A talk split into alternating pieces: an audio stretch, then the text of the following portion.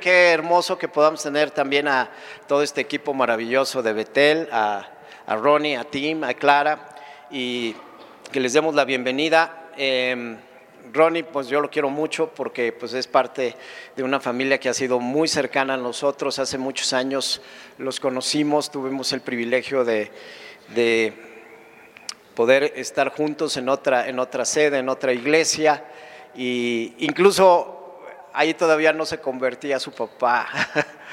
y yo me acuerdo que Alma, su mamá, no, nunca te platiqué, ¿verdad? Pero bueno, su papá estaba como uno de los dirigentes de la Federación Mexicana de, Fútbol y Alma nos decía, oren por, por Ronnie, por favor, porque ya queremos que venga y todo. Y bueno, pues finalmente como Dios es fiel y como Dios los ha levantado. Hoy me comentaba Ronnie, y eso me da mucho gusto, que ellos están iniciando ya el día de hoy su iglesia. ¿eh? Una iglesia que está allá por Vallejo, ¿verdad? En Vallejo. Así es que él, pues sí, vamos a darles un aplauso también. Y los bendecimos a, a Ronnie, papá y a Alma. Y son una familia maravillosa. Y pues él ya había habíamos puesto fecha aquí, me dice, mis papás me pidieron que estuviera con ellos, pero yo estoy, estoy honrando mi palabra de estar en este lugar y sobre todo que Él está dejando de estar en este día tan importante con ellos para estar aquí con nosotros. Así es que vamos a darle un súper aplauso, vamos a recibirlo con honor y con honra, ¿sí?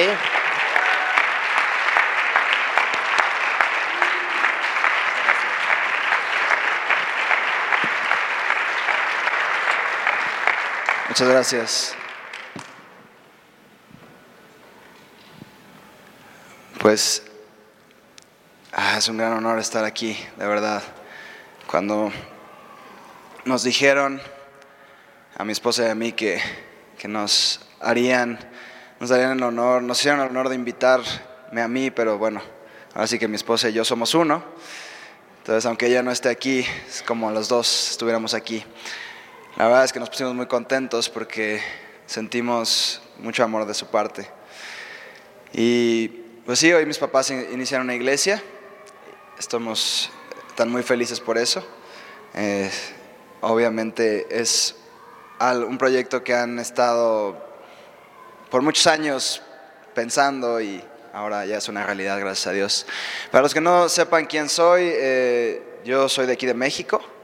Eh, no soy de Estados Unidos, ahorita vivo allá con mi esposa y mis dos hijos.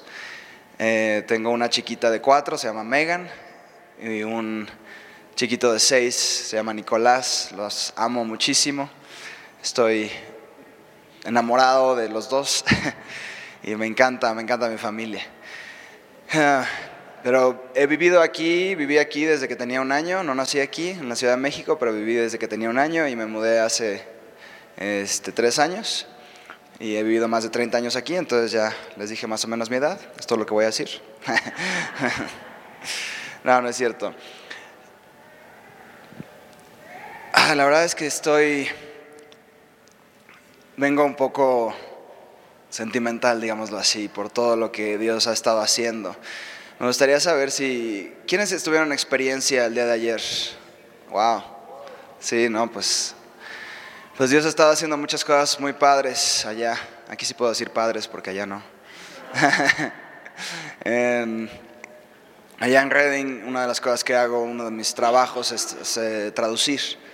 Y pues traduzco pues no solamente para México, sino para todas las naciones de habla hispana. Y no puedo usar palabras como padre o chido o algo así, ¿no? Porque no las entienden. Entonces, oh, eso está increíble. O canastos. No, no uso canastos, no es cierto. No, pues ah, ayer en experiencia tuvimos algo, Dios estaba haciendo cosas muy padres y yo siento que la unción que ha estado trayendo, Dios la va a traer aquí hoy. Y quisiera comenzar simplemente dándole la gloria a Dios, entonces vamos a cerrar nuestros ojos y decirle gracias Espíritu Santo, te damos el lugar. Gracias Espíritu de Dios. Tú eres el sanador, tú eres el salvador. Y tú fluyes, Señor, con libertad, como ellos, como esta iglesia te lo permite, así, Señor. Pero te pido más, más, un incremento más grande. Más fuerte fluye, Espíritu de Dios. Que hoy sea un día más metido. Y yo quiero que te enfoques en el Espíritu Santo ahora. Piensa en el Espíritu Santo. Tómate un segundo para preguntarle, Espíritu Santo, ¿dónde estás? Espíritu Santo. Fluye. Gracias Señor. En el nombre de Jesús. Amén. Yo amo algo que me apasiona a mí con todo el corazón son las sanidades, los milagros, las señales de Dios. Y antes de subir, cuando estaba ahí, estaba viendo todo lo que Dios está haciendo. Wow, es increíble. Es increíble, la verdad es que estoy asombrado de todo lo que Dios está haciendo aquí. Es, me da una súper alegría y veo su lugar y digo, sí, Dios, que sea lo que Humberto está diciendo, la sanidad de estos milagros, que sea un lugar de avivamiento, de la presencia. Y, y ya está haciendo, porque si entras aquí se siente la presencia de Dios. Y ustedes, porque la iglesia no es, como Humberto decía, el lugar, sino son ustedes. Ustedes son la iglesia, entonces ustedes al llevarse la presencia de Dios la van a llevar a ese lugar. Y ese lugar va a quedar como se queda impregnado en las paredes, se queda en los techos, se queda, o sea, ustedes se van a ir y gente llega aquí y dice, ¿qué es esto? ¿Qué es esto? Es la presencia de Dios que está, es, es algo tangible, verdadero. Y cuando estaba ahí sentado sentía que Dios quería empezar sanando solamente algunas personas. Yo siento que hay personas aquí que específicamente han tenido un dolor de cuello, que sea, sentí el número tres, no sé si son tres meses, tres años, pero específicamente sentía a alguien que ha tenido un dolor mm, no sé si muy fuerte, pero en la parte de atrás de la nuca. Este, si eres tú, que sea, aunque no sea el número 3, pero sentí el número 3, tres años, tres meses, algo así, que has tenido un dolor constante, si me lo puedes indicar simplemente poniéndote de pie. Ahí, ahí tenemos a alguien atrás. Dos, tres, cuatro, gracias, gracias. Eh, cinco, una persona ya seis, gracias. Y a mí lo que me gusta a mí hacer no es venir a hacer, ah, sí, yo soy, porque soy, soy el hombre de Dios, porque todos somos los hombres y las mujeres de Dios. Y nuestras manos sanan, tus manos sanan. Entonces, yo quiero que las personas que están ahí al lado simplemente pongan las manos sobre ellos. ¿Me permiten que los demás pongan las manos sobre ustedes, los que están de pie? Pongan las manos sobre ellos. Vamos a hacerlo muy sencillo. Cuello, ser restaurado. Eso es todo lo que vamos a decir. Lo vamos a decir. Cuello, ser restaurado. Y vuelvo a decir, cuello, ser restaurado. Cuello, ser restaurado. Ahora tú, cada uno de ahí, en su lugar. Ustedes díganlo.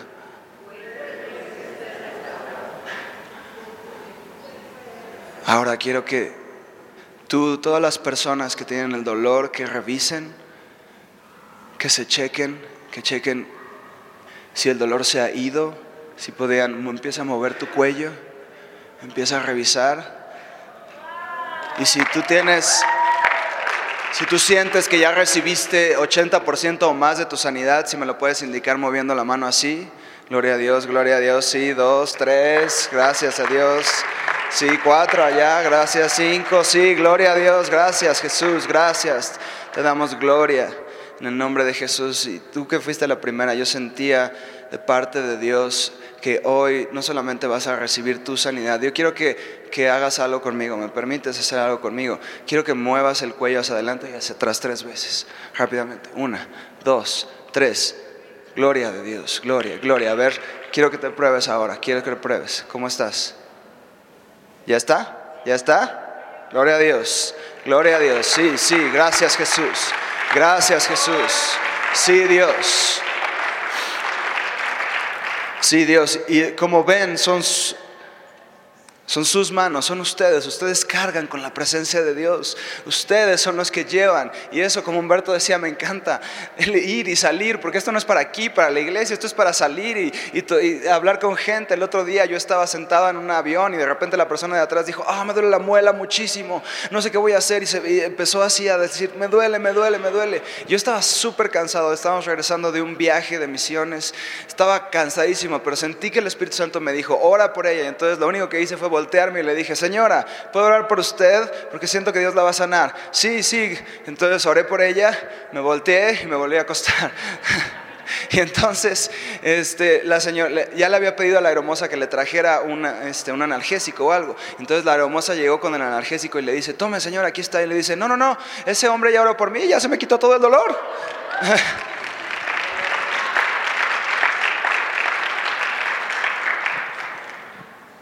Porque no es solamente para aquí. Claro que Dios hace, va a hacer milagros y sanidades en la iglesia, pero quiere que salgamos afuera, afuera, afuera, afuera. Y hoy tengo un... Es un mensaje que, que espero que, que, que te llegue al corazón. Voy a hacer, voy a abrirme con ustedes. ¿Me permiten abrirme con ustedes? Voy a darles algunos versículos para que suene bíblico. No, no es cierto. Pero quiero darles un poco de mi testimonio. Y quisiera comenzar, sé que no les pasé los versículos, pero es que Dios, Dios cambió algunas cosas, entonces no los van a tener allá adelante a menos que los busquen. Pero yo se los leo, créanme, están en la Biblia y este y son verdaderos. En Marcos 9.2 eh, tenemos la historia de la transfiguración. ¿Quiénes conocen la historia de la transfiguración? La historia de la transfiguración, para los que no las conozcan, es muy sencilla. Básicamente Jesús está con sus discípulos y le dice a tres de ellos, ven, ustedes tres, vénganse, vamos arriba al monte, vamos a adorar. Y en eso están adorando, están orando y, va y hay Jesús, dice la Biblia, así lo describe, no sé, no sé exactamente cómo haya sido en realidad, pero dice que su rostro fue transfigurado que fue transformado y que bajaron Moisés y bajó Elías, ya estaban platicando y de repente Pedro les dice, oye, hay que hacer esto y como que los tres se le quedan viendo y entonces dice Pedro, ay, mejor no hago nada y se baja, ¿no? Así como se hace chiquito. Y, este, y ya básicamente se, se, se quita la transfiguración, bajan del monte y se acabó, ¿no? Pero, ¿qué es lo que pasa? En Marcos 9.2 dice, Seis días después, Jesús tomó consigo a Pedro, a Jacobo y a Juan y los llevó aparte, solos, a un monte alto y se transfiguró delante de ellos. ¿Cuántos discípulos había? ¿Cuántos discípulos en total tenía, Jesús? Doce. ¿Por qué se llevó solo a tres? Son esas cosas que me, no sé si me confunden o me confrontan. ¿Por qué no llevarse a los otros nueve? ¿Sí? ¿Sí son nueve? Sí, ¿verdad? ¿Por qué dejarlos a los otros? ¿Por qué, por qué quitarles a los otros nueve el, la hermosura de verlo transfigurado?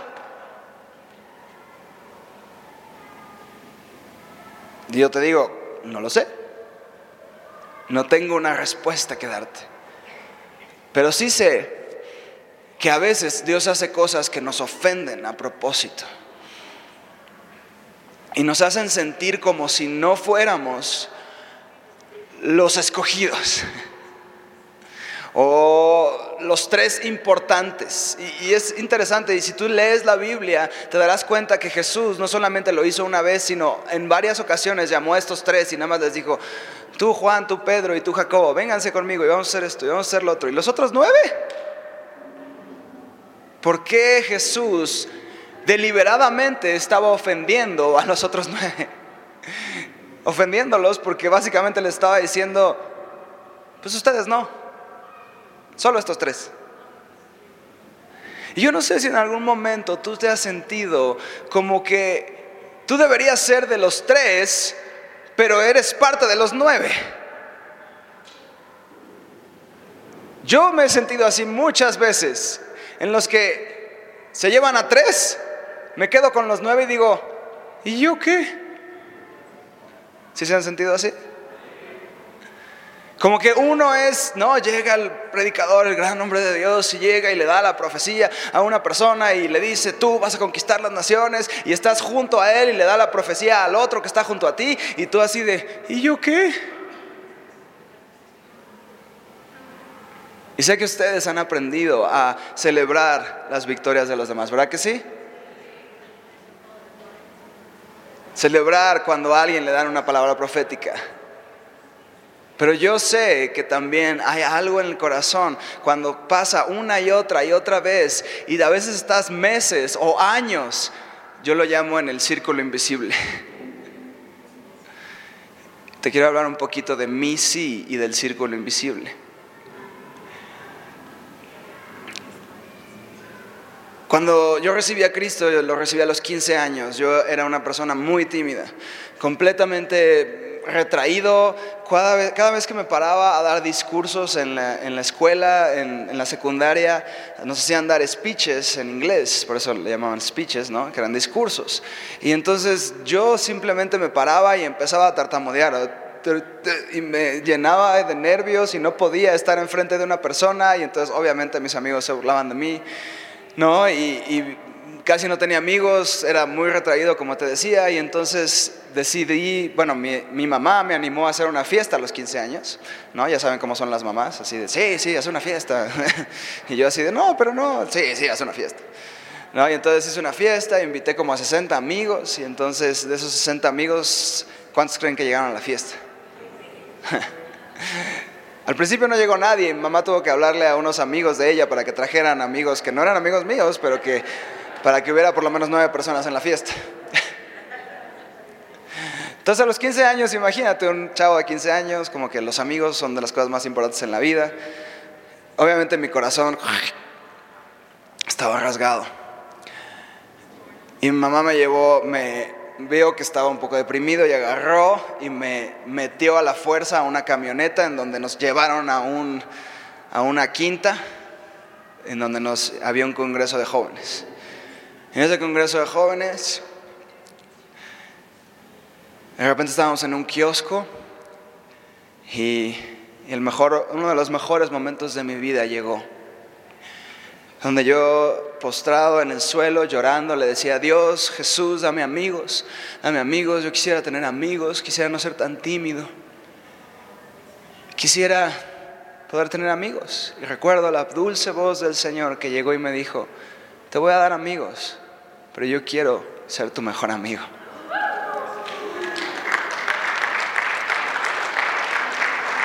En ese momento el predicador empezó a llamar la gloria de Dios que descendiera sobre nosotros como viento y un viento empezó a caer encima de ese kiosco. Un viento tan fuerte que empezó a caer lluvia y lluvia que caía de lado pero que no entraba en el kiosco. Llegaba, tú veías la lluvia que, llegaba pero nadie se mojaba dentro del kiosco. Era como si la, la, gloria de Dios hubiera decidido descender sobre ese momento. Y solo fue en el momento cuando Él terminó de orar, que fue con como unos 15 minutos, esa lluvia se fue, ese viento se fue y ya no había nada. En ese momento yo recibí el don de lenguas, empecé a orar en lenguas, yo no sabía ni qué estaba haciendo y de repente el vino del Espíritu Santo me llegó y empecé a reírme como un loco y yo no sabía, ni mis amigos nos decían, ¿qué te pasa? Yo no sé. El gozo de Dios por fin llegó, acababa de llegar a mi vida. Y ahí fue mi primer sí. Y yo sé que muchos de ustedes han tenido que decir sí en momentos en donde Dios los llama. Dios se encuentra con nosotros, ¿verdad que todos se han encontrado con Dios aquí? Si tú no te has encontrado con Dios hoy, entonces hoy te digo, es el momento de encontrarse con Dios.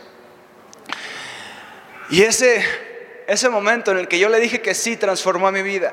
Yo regresé a mi escuela Y yo me paré encima de una silla y el hombre que tartamudeaba y, no podía hablar encima de, enfrente de sus amigos les dijo acerca de la transformación que Dios le había dado y de cómo eh, todos ellos tenían que recibir al Señor que había transformado su vida, que había cambiado su vida, porque por tres horas estuvo metido en la presencia de Dios y todo el salón decidió hacer una pequeña oración para entregarle sus vidas al Señor.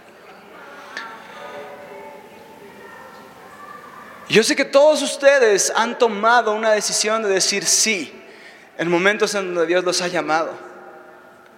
Y yo quiero platicarte un poquito acerca de mi sí.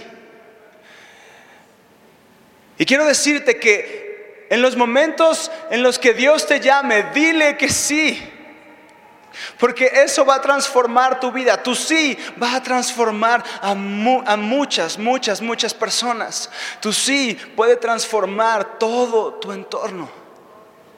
Tu sí es tan importante que hay ángeles esperando a que tú solamente le digas que sí. Hace 13 años yo fui al mundial es que están celebrando, están diciendo que sí. Yo fui al mundial y en, ¿qué fue? En Alemania. Y en Alemania descubrieron que, bueno, llegando ahí empecé a, a sentirme muy mal y me tuvieron que llevar al hospital. Y entonces Hmm. Y entonces en ese hospital descubrieron que tenía una embolia en el pulmón derecho. Se llama tromboembolia pulmonar. Esa fue la primera embolia de seis embolias que he tenido. Que han atentado contra mi vida. Llegué, estuve, en vez de pasar mi tiempo yendo a los partidos como yo tenía planeado, había sido mi graduación y yo le había pedido a mi papá que mi regalo de graduación fuera ir al mundial. Tenía muchas ganas de ir al mundial. Entonces era el mundial y estaba ahí y de repente caigo en cama. Em, encuentran de repente, cuando estoy ahí, llevo tres días ahí y una segunda, una segunda embolia se forma en mi pulmón izquierdo y me dicen, tienes menos de un día de vida si no te te metemos un catéter y ponemos una cosa que se llama un trombolítico. Ese trombolítico lo que hace es que destruye completamente todos los glóbulos este, rojos para que entonces tu sangre se vuelva tan líquida que pueda romper esas embolias, porque no podemos entrar ya que están muy metidas en el pulmón. Entonces no podemos entrar a sacarlas, tenemos que meterte. Al quitarte todas tus defensas, tienes tres días para que se te quite la fiebre. Si en tres días no se te quita la fiebre, tu cuerpo se puede empezar a gangrenar así, así, solo, porque no tienes defensas y tu, misma sangre va a empezar a comerse tus propias venas. Eh, un, un pronóstico no muy bueno, ¿verdad? Y entonces, pues me metieron, pues ¿qué dices, no? Pues, pues pónganme el trombolítico, ¿no? Si no, pues ¿qué? Entonces me meten el trombolítico, estoy tres días, al cuarto día, al tercer día no se da la fiebre, el cuarto día, gracias a Dios, cede la fiebre, estuve dos semanas en, este, en cama y luego tuve que estar otra semana ya en Alemania, nada más esperando porque no podía volar debido a la presión del avión y después me enviaron a México. Ya, gloria a Dios, salí de eso, ¿verdad? Gracias a Dios, fue un milagro, un milagro a través de las manos de los doctores, porque un milagro, un milagro a través de las manos de los doctores no es un milagro de segundo grado. A veces decimos, no, es que Dios me sanó y ese es el verdadero milagro. Yo considero que cuando Dios sana, sea a través de las manos de un médico o sea a través de un milagro que sea inmediato, aún así es un milagro. Así que hay muchos doctores. Si aquí hay un doctor, yo te digo, tu profesión hace milagros. Tu profesión hace milagros. Un milagro, un milagro a través de tus manos no es un milagro menor, es un milagro igual de grande, porque Dios está usando tus manos. Y entonces en ese momento Dios me empezó a hablar un poco acerca de, un, momento que, no te quiero contar mucho porque estoy tratando de, dar varios momentos durante mi vida porque quiero llegar a un punto. ¿Están bien?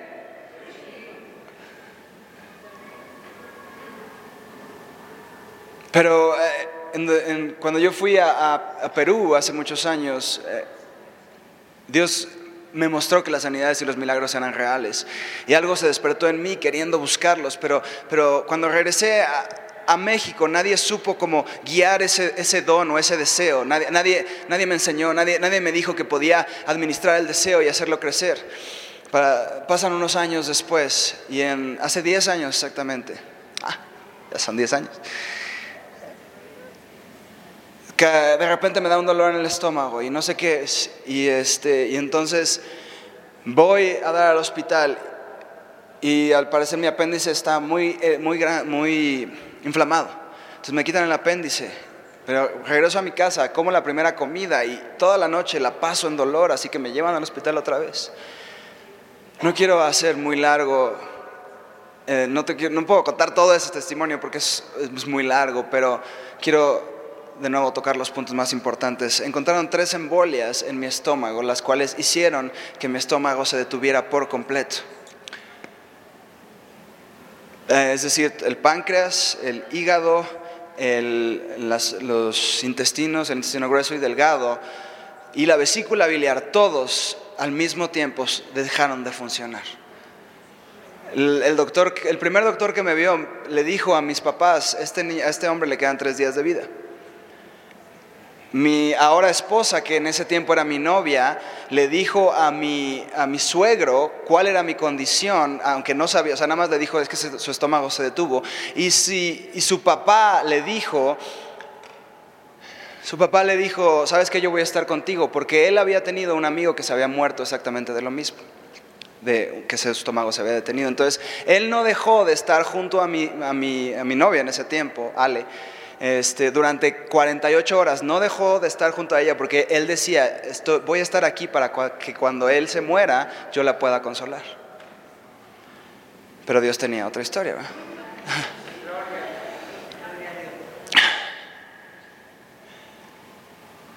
Dios permitió que mi estómago se empezara a mover al cuarto día.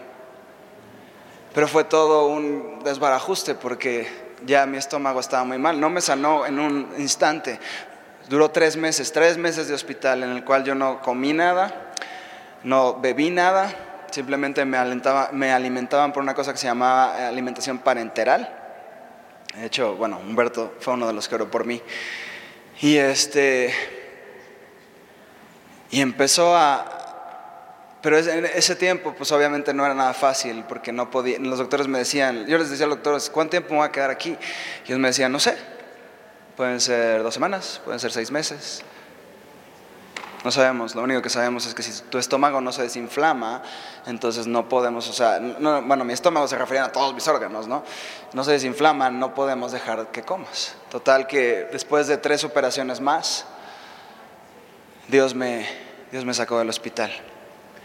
Y en ese momento, cuando estaba en el hospital, fue uno de los momentos más importantes de mi vida, porque en el día 63 exactamente, ya saben que cuando uno, ¿han visto las películas cuando uno se queda en la cárcel y empiezan a contar los días? Cuando uno está en un lugar, en el mismo lugar todo el tiempo y no puede salir de ese lugar, empiezas a contar los días. No, tenía las barras, ¿verdad? Como los presos. Gracias a Dios sí podía accesar el celular y cosas así, pero aún así decía, ah, este es el día 63, este es el día 64. Y bueno, como tú fueron más de 80 días. El día 63, de repente, una visión de la cruz de Cristo, estaba acostado en mi cama, y una visión de la cruz de Cristo se puso enfrente de mí. Y él me dijo, ¿estarías dispuesto a ir con todo a buscar que el cuerpo de Cristo sea sano. ¿Estarías dispuesto a buscar con todo tu corazón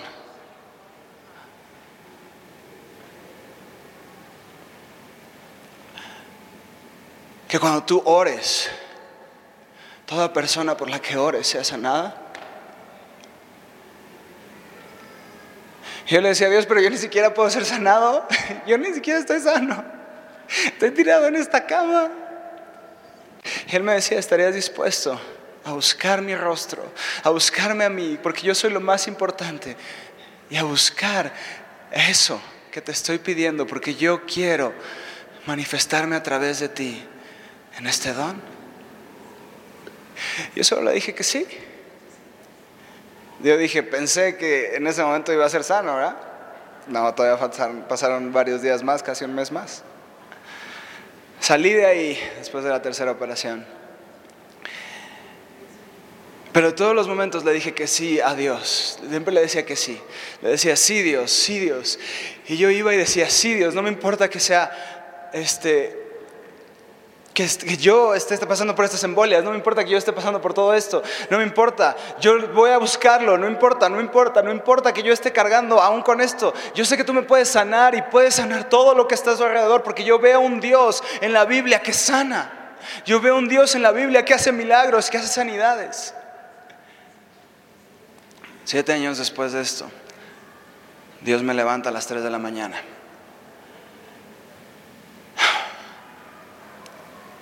Me dice, quiero que te vayas a Redding, California.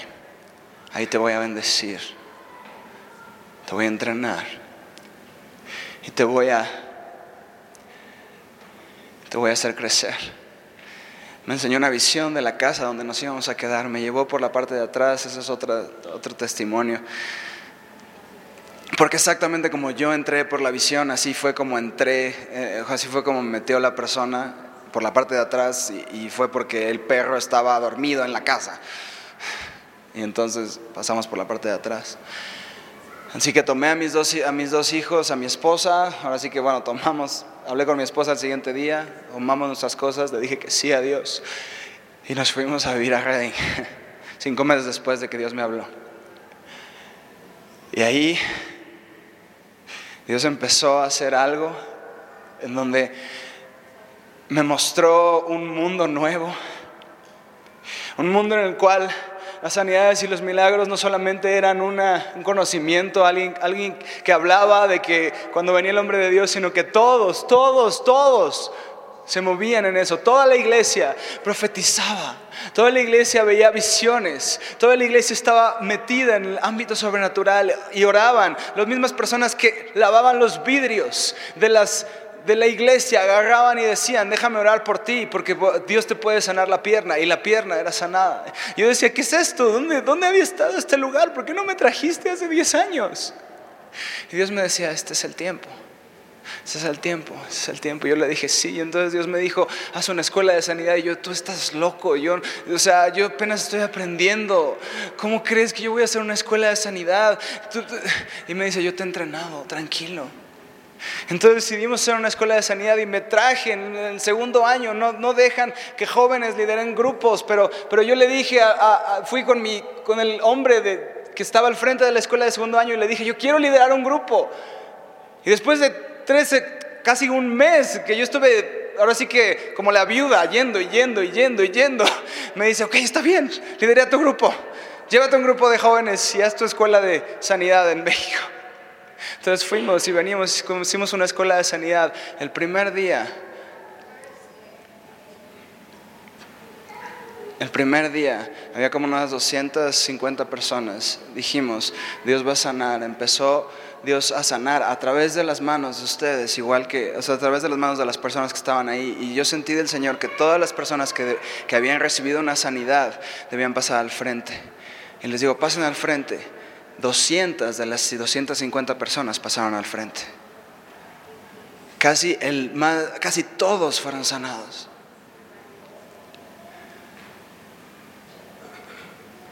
Y ahora hemos visto milagros, increíbles. Ayer Dios puso huesos nuevos en las manos, en la muñeca. una persona le faltaba un hueso aquí, no podía mover la muñeca más de aquí. Su hueso lo podía sentir, fue puesto de nuevo y podía mover la muñeca.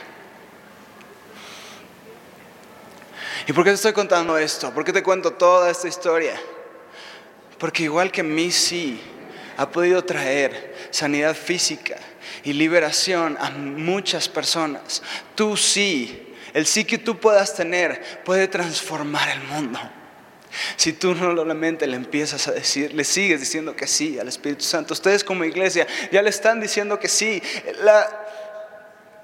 el lugar que están construyendo es un lugar increíble. Ya le, ya le están creyendo, ya le están diciendo que sí, pero cada uno de ustedes tiene un sí personal. Un sí tal vez en el soso, en lo profético, en, las artes, en la parte de administración, en hacer negocios. Yo no sé, hay muchos sís que se pueden dar. Tu sí no es igual al mío, es muy diferente, pero hay un sí en ti. Pero yo no puedo dar tu sí, solamente tú puedes dar tu sí. Gedeón era un hombre completamente puesto afuera, así como hecho a un lado. Y, llegó un ángel y le dijo, tú vas a ser el libertador. Y él así de, no, pero ¿cómo crees? Yo no soy nadie. Y, de repente el Espíritu de Dios cae sobre él, toca una trompeta y diez mil hombres vienen a él. Y Dios le, dije, le dice, deshazte de esos diez mil, no me sirven los diez mil, quiero solo 300. Para que la gloria sea mía. Y los 300 destruyen a un ejército de miles y miles de personas. ¿Por qué te ¿Por qué empecé con, Jacobo y Juan? Porque en mi caso nunca llegó un profeta y me dijo, tú vas a ser el hombre que va a traer sanidad a esto, tú vas a ser la mujer, o bueno, no me puedo decir tú vas a ser la mujer, ¿verdad? Porque yo no soy la mujer, pero... nunca, es decir, nunca fui uno de los tres. Pero aunque no fui de los tres, siempre creí que Dios tenía algo grande para mí.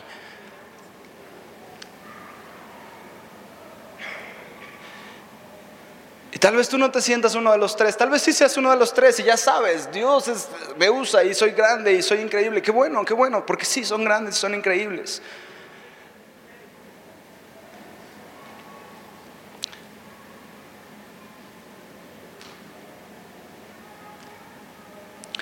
En mi primer año de...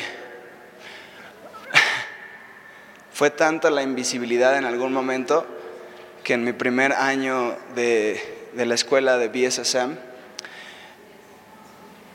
todos dicen, no puedes pasar por la iglesia, digo, por, por BSSM sin que alguien te profetice. Yo estuve ahí nueve meses y ¿sabes cuántas profecías me dieron mientras estaba caminando? Cero. Una vez Dios me la jugó. Esta sí fue así de... Yo estaba sentado y Chris Balaton, que es uno de los profetas allá, estaba dando palabras proféticas a la gente, ¿no? Y yo así de, wow, Chris Balaton, sería increíble que me diera una palabra a mí. Y entonces de repente Dios me dice, ahorita Chris le va a dar una palabra a Ronnie que está vestido de rojo. Y otra hay una chamarra roja. Yo así de, wow, sí, yo casi, casi estaba esperando mi palabra, ¿no? Así, ya, de veras, con el celular listo para grabar mi palabra. Y de repente agarra y le dice a una persona, tú, que estás vestido de rojo, ¿cómo te llamas? Se levanta y dice, Ronnie. Yo así de, no puede ser.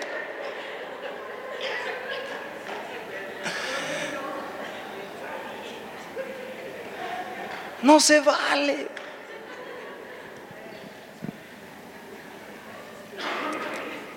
Pero llega un momento en donde tú sí puedes transformar miles de cosas. Gracias al sí que mi esposa y yo dimos, experiencias se, pudo realizar. El año, hace, hace un año empezamos, este año fue todo un mover de Dios. Tú sí puedes transformar el mundo. No importa que no seas visto. No importa que, en tu mente tú digas es que los pastores no me ven, porque sí te ven, te ven más de lo que piensas, de hecho. Pero ¿sabes quién te ve más de lo que cualquiera te pueda ver? Dios. Dios está viendo lo que tú estás haciendo en lo secreto. Y yo odio, odio alardear o decir cosas de mí, pero, pero, pero sí, yo me levanto a las 5 de la mañana. Y Dios me ha tenido ahorita en un tiempo en el cual me ha dicho, quiero que te vayas a la capilla de oración de Betel a las 5 de la mañana. Yo estaba haciendo eso, ¿por qué? Porque mi sí es sí. No me importa si no soy visto, si no soy levantado, si, si no soy conocido. Mi sí es sí. Y hoy yo solo quiero que sepas que tu sí es tan grande como el de Gedeón. Tu sí es tan importante como el de cualquier hombre o mujer de Dios que hayas visto en este estrado. Porque no es el estrado, no es el lugar, no es el, el título, es lo que tú tengas con Dios. Es la intimidad entre tú y Dios. Yo no, yo no, vengo aquí con una gran revelación hoy porque siento que lo que Dios quiere decirte es, tú eres el hombre y la mujer que debe transformar México. Porque tú sí es importante cada sí, cada pequeño paso que das. Cada cosa que tú piensas que nadie ve, Dios sí la ve y Dios hace cosas increíbles. De repente los discípulos fueron transformados y de repente el Pedro que hacía cosas bobas como decirle a Jesús cuando estaba transfigurado que si querían hacer una tienda para los tres, se levanta y tres mil personas son transformadas. De un día a otro. Ya no eres según tu invisible. Y esos nueve, uno de esos nueve es Tomás. El que, ¿se acuerdan que le dice, no creeré hasta ver que Jesús venga con sus, ¿no? Con los hoyos, con las cicatrices. Ese Tomás llegó, dicen que hay rastros de Tomás que llegó hasta la India. Si tú ves el mapa de dónde está Israel y dónde está la India, eh, o sea, en ese momento sin coches, sin todo eso, es imposible casi casi que él pudiera haber llegado ahí, pero él llegó. Y yo siento que hoy Dios quiere comisionarlos.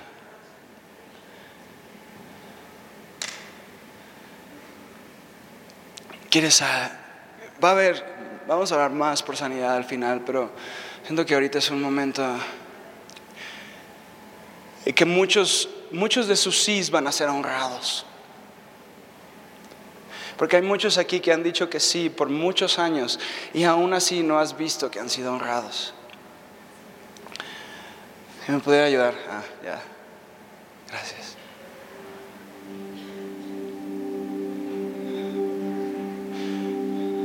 Siento el Espíritu Santo. no sé si tú lo puedes sentir, pero